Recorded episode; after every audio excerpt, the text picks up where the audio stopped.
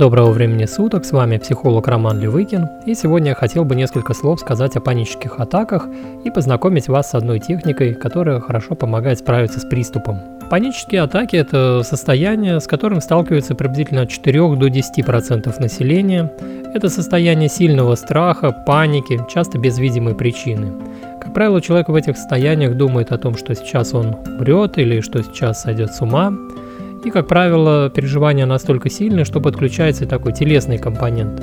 Учащенное сердцебиение, боли в области сердца, чувство нехватки воздуха, удушья, повышается артериальное давление, головные боли, головокружение, слабость, такое предобморочное состояние.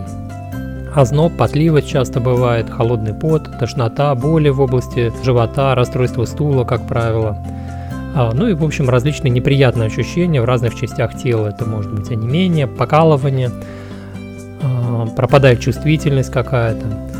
И эти состояния обычно длятся в среднем 15 минут. Есть расстройства, когда э, панические атаки случаются достаточно часто. Бывают фобии в виде панических атак, то есть когда человек чего-то боится, вот и переживается это таким вот образом. Ну и что делать можно во время такого приступа? Есть одна хорошая техника, называется 5-4-3-2-1. А, я с ней почему-то не встречался в русскоязычной литературе, но на Западе она широко применяется. А, суть техники не просто в том, чтобы сосчитать в обратном порядке от 5 до 1, а нужно проделать следующую технику. А, во время панической атаки внимание человека прикрепляется в основном к внутренним переживаниям, собственно, вот к этим ощущениям тревоги, к этим телесным ощущениям, и оно как бы уходит из контакта с внешним миром. Поэтому э, что нужно сделать во время панической атаки? Нужно вернуть свое внимание в контакт с миром.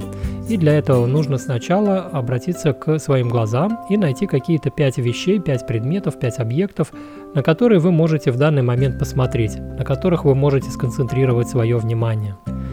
Когда вы нашли 5 объектов, рассмотрели их, дальше делаем четверку. Нужно услышать 4 какие-то звука. Попробуйте найти 4 звучащие объекта, которые вы можете слышать в данный момент. Дальше делаем тройку.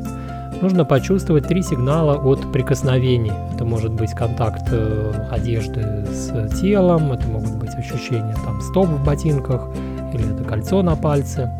Дальше делается двойка. Нужно почувствовать два запаха различить два каких-нибудь запаха. И, наконец, последнее, нужно ощутить какой-нибудь один вкус. Даже если сейчас нечего вам съесть, вы всегда можете ощутить просто тот вкус, который в данный момент есть э, во рту.